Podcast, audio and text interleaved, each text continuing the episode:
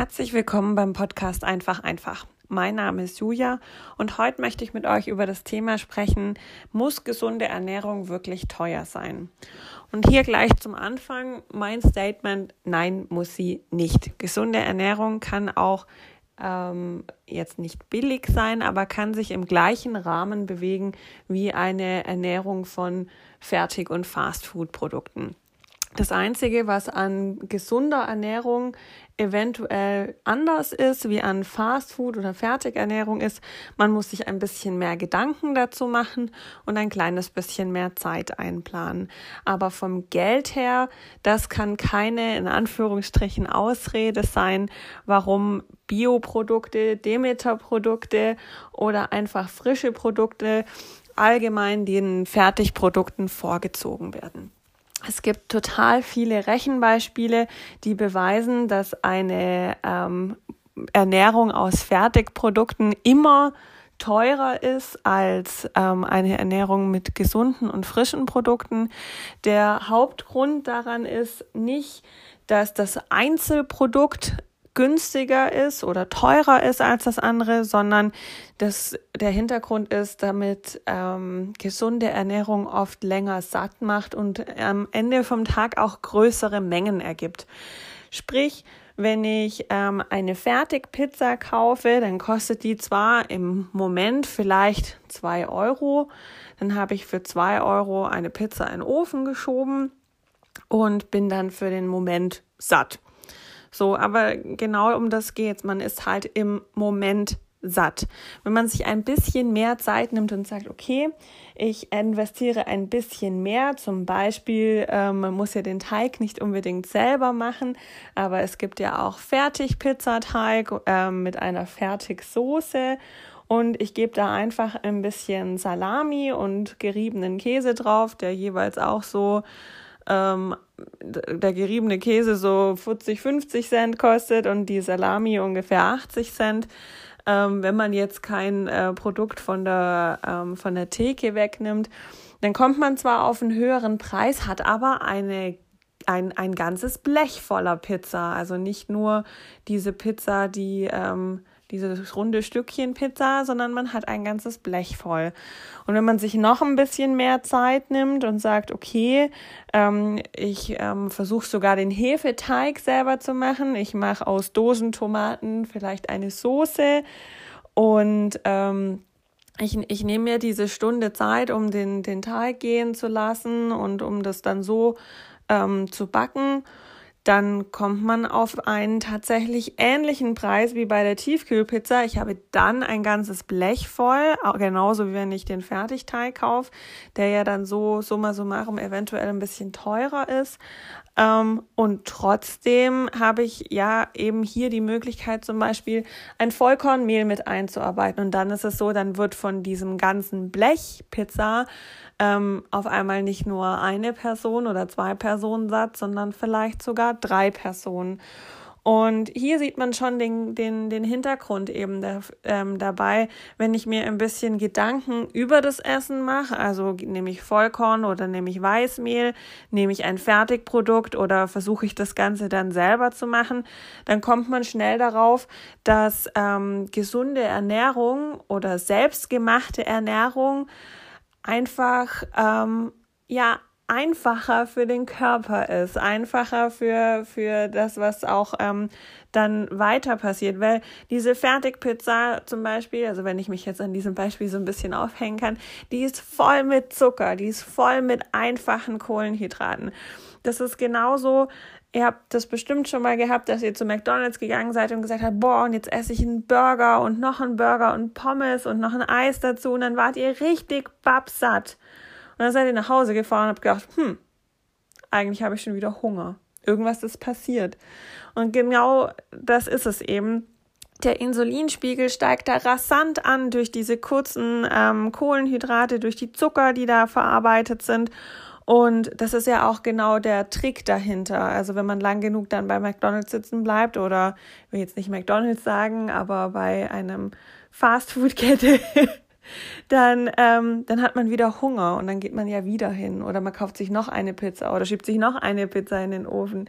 Ähm, ich mag das gar nicht verschreien für, ähm, im Schwäbischen sagt man Amol, für einfach mal, wenn man sagt, boah, und jetzt habe ich Lust auf so einen Burger oder jetzt habe ich Lust auf so eine Fertigpizza, dann sage ich ja ganz klar in den Ofen, damit ganz klar zu McDonald's fahren und machen.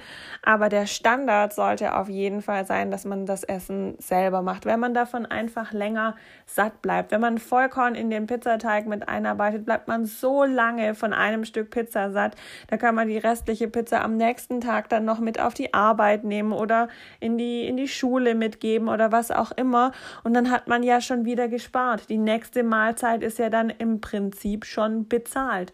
Wenn man dann sagt, okay, ich esse zu dieser Pizza, ähm, zu dem einen Stück Pizza von meiner Blechpizza, die ich selber gemacht habe, wo ich den Teig selber gemacht habe, noch ein bisschen Salat dazu, dann brauche ich ja noch wenig, weniger Pizza.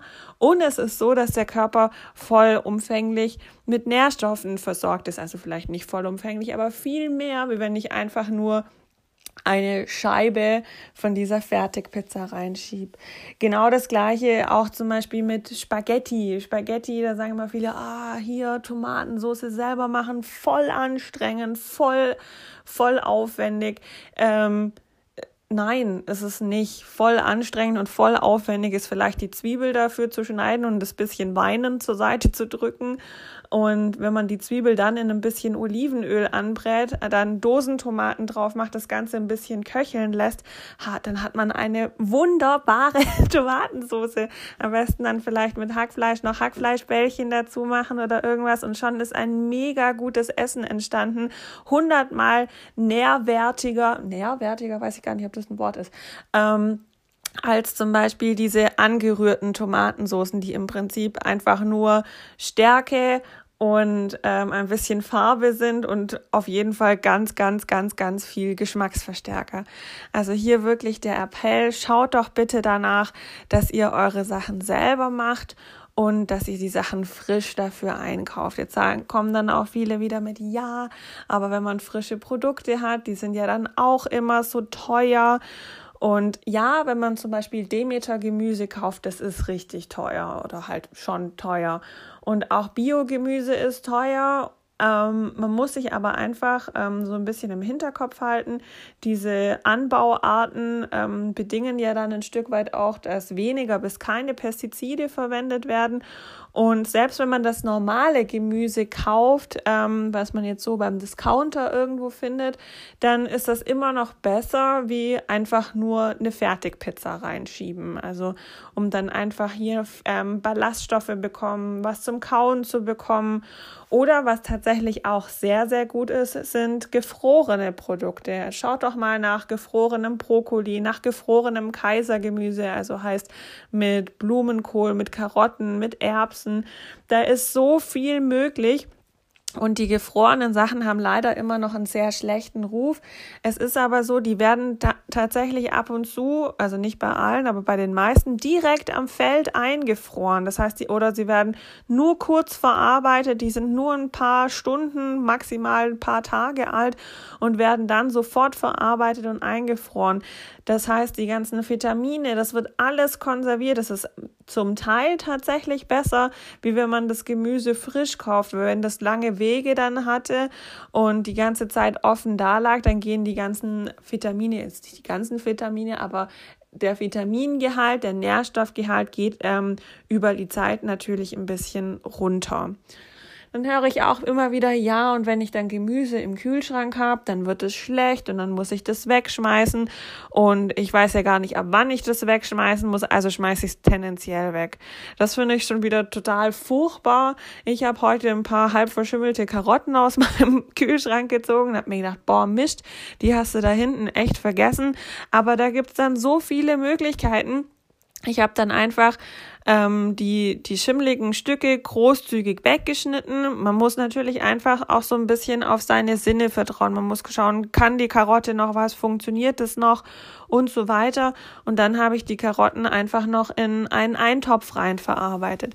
Genauso, wenn ihr die Möglichkeit habt, ein ganzes Gemüse zu kaufen, dann nutzt doch bitte auch das ganze Gemüse. Also zum Beispiel habe ich immer im, in der Gefriere eine, ähm, eine Tüte, wo ich so ich sage jetzt mal, Gemüsereste aufbewahre. Also wenn ich jetzt Rezepte koche, wo ein Teil vom Lauch übrig bleibt oder der Strunk vom Brokkoli oder ähm, äh, drei, vier Pilze, die jetzt irgendwie noch nicht verarbeitet wurden und so weiter.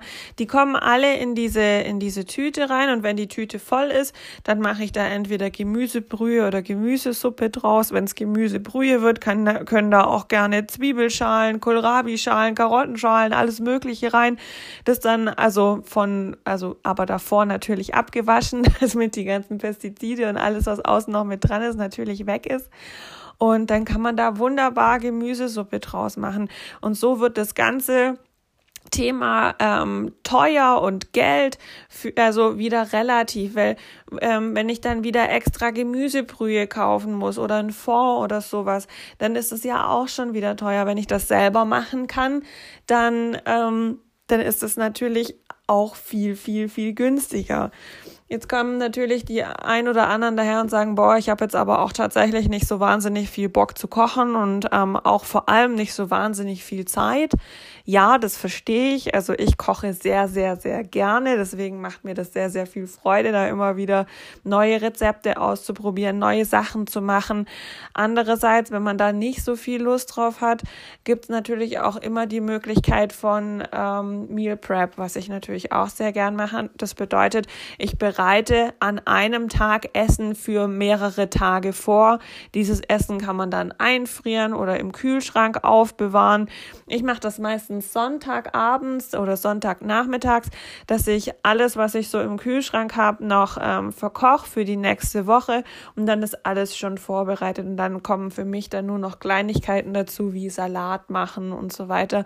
So spart man sich wahnsinnig viel Zeit und auch viel Geld weil man muss jetzt nicht sonst irgendwo sich was zum Essen kaufen. Ich meine, wer äh, Wer das möchte, kann natürlich auch trotzdem mit in die Kantine zum Beispiel zum Essen gehen, wenn man jetzt auf Arbeit ist und sagt, man möchte den sozialen Aspekt nicht verlieren. Es ist eigentlich immer möglich, auch mit seinem mitgebrachten Essen dann im Geschäft mit seinen Kollegen in der Kantine essen zu können. Also überlegt euch das mal. Es muss ja nicht jeden Tag sein, es kann ja auch nur ab und zu mal sein. Und nochmal, um auf das Thema ähm, teuer oder billig zu kommen, was ähm, in vielen Supermärkten jetzt auch so ist, was ich total feier, ehrlich gesagt, ist, sind so Ablageflächen für nicht mehr ganz so gutes Gemüse. Also da wird das Gemüse ähm, angeboten, was jetzt schon kleine Datscher hat oder schon ein paar Tage im Gemüseregal liegt und jetzt nicht mehr ganz so ansehnlich ist. Und wenn man jetzt zum Beispiel gerade Samstagabends danach guckt und die Supermarktketten ja sowieso ihr Gemüse dann auch nicht über, übers Wochenende in den Supermärkten liegen lassen wollen, dann ist da schon viel Möglichkeit, auch an gutes Gemüse heranzukommen, das dann wirklich nicht so arg teuer ist. Und dieses Gemüse kann man ja dann eben, wie gerade schon erwähnt, für die nächste Woche schon vorbereiten, weil wenn es verarbeitet ist, ist verarbeitet und dann wird es natürlich auch nicht weiter schlecht. Also überlegt euch doch nochmal, bevor ihr das nächste Mal eine Fertigpizza in den Ofen schiebt, ob ihr nicht vielleicht doch lieber selber was machen wollt, wenn es zeitlich halt schnell gehen muss. Dann kann man natürlich auch immer mal den Mittelweg wählen und sagen, okay, ich kaufe mir zwar den Teig und die Soße, aber das Belegen mache ich selber, damit es auf auf jeden Fall nahrhafter ist. Und wenn ihr tatsächlich mal richtig viel Zeit habt, dann macht doch den Teig selber oder lasst den über Nacht gehen. Gerade Hefeteig funktioniert super. Teig abends ansetzen oder morgens ansetzen, ähm, in den Kühlschrank stellen. Drei, vier, fünf Stunden später ist der gegangen. Das ist wirklich super. Also das klappt sehr, sehr gut. Und so kann man sich dann auch ähm, Zeiten überbrücken, wenn man zum Beispiel sagt, okay, ich mache den Teig morgens, bevor ich auf Arbeit gehe, lass den den ganzen Tag über im, ähm, im Kühlschrank gehen. Dadurch, dass es kalt ist, arbeitet die Hefe nicht ganz so schnell, aber sie geht trotzdem sehr schön und sehr fluffig auf. Und ähm, dann kann man abends da super schnell draußen eine Pizza machen und das ist genauso schnell, ähm, wie wenn man ja, jetzt einfach sich was so in den Ofen schieben würde. Plus, äh, man kann es natürlich mit seinen Lieblingssachen belegen. Also, ja, das zu dem und ich hoffe, ich konnte euch zu ein bisschen gesünderer Ernährung inspirieren. Bis bald, eure Julia.